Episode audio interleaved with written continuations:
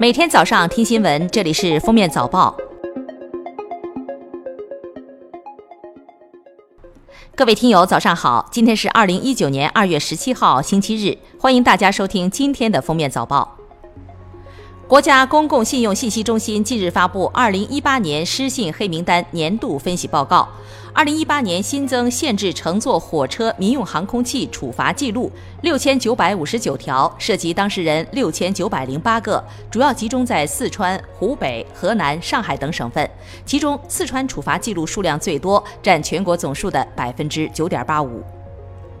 日前，国家卫健委印发《健康口腔行动方案（二零一九至二零二五年）》，其中提出，到二零二五年，十二岁儿童龋齿率控制在百分之三十以内；成年每天两次刷牙率从二零一六年百分之三十六点一上升到二零二五年的百分之四十五。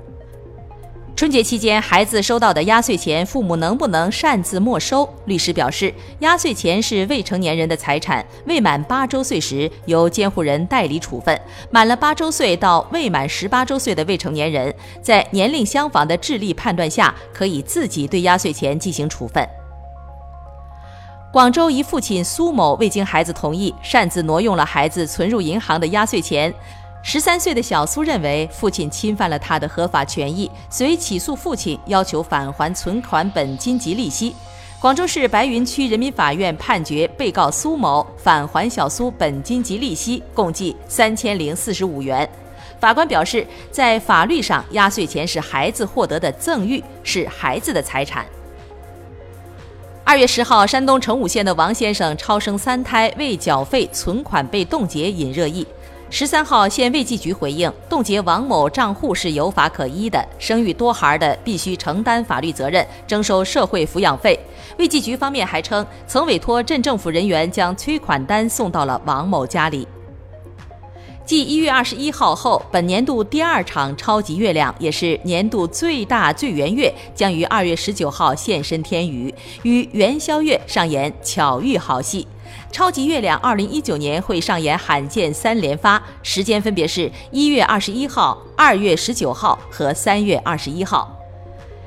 记者从北京幺二三六六纳税服务平台获悉，北京对个人出租住房的征税大幅下调，月租金收入不超过十万元的，按百分之二点五的综合征收率征收，仅相当于过去的一半；月租金收入超过十万元的，按百分之四征收。日前，裁判文书网公布了一起案件：达州银行渠县支行的行长肖文艳、副行长何向前因违反国家规定发放贷款九千万元，导致该笔贷款尚有八千七百万元至今未收回，因犯违法发放贷款罪，两人分别被判处有期徒刑三年三个月。春节期间，浙江杭州一市民低价拍下了一套二百三十平的学区房，房屋评估价为一千二百三十万元，成交价只有八百二十九万元，相当于打了六点七折。该房源属于变卖性质，除夕夜开始出价，大年初一成交，整个过程只有两个人竞价。近日，有网友反映称，华南理工大学计算机科学与工程学院教师涉嫌在研究生复试后篡改八位考生成绩，并称五人调高成绩后被学校录取。十四号，华南理工大学称，学校已成立工作组进行调查，目前张军、练伟杰、杨毅仁、于志文等涉事四人已停职并接受调查。大年初六，九岁的小鹏见杨先生的狗拴在树上，便把炮仗数次扔向狗。受到惊吓的狗挣断狗绳，咬了小鹏。杨先生付了医药费，但小鹏的家长索要五万的精神损失费。经调解，杨先生赔一点二万，并签署了后期引发疾病负全责的协议。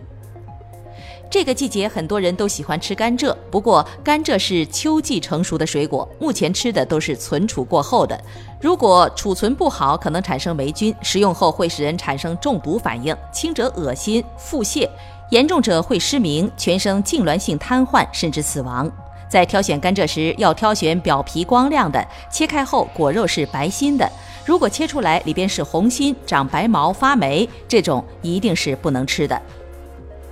据韩媒报道，近年来赴韩整容的中国游客人数进一步减少。韩国业内人士表示，这种现象确实存在。现在去韩国整形医院咨询脱发问题的中国人增多，越来越多的中国人去韩国做植发手术。最近，英国的一项新研究成果表明，在控制体重方面，基因起到较为重要的作用。瘦人在保持苗条体型方面具有遗传优势。健康的瘦人之所以较瘦，不一定因为他们的生活方式更健康，而是他们没有那么多增加肥胖风险的基因负担。据英媒报道，受全球变暖的影响，可可树在日益变暖的气候下难以生存，供应商的单一也让巧克力市场更加脆弱。科特迪瓦和加纳两国为全球提供了近百分之六十的可可。一旦受到气候威胁，这些国家因为要保全生态系统，切断巧克力原料供应，那世界上巧克力市场可能马上面临瘫痪。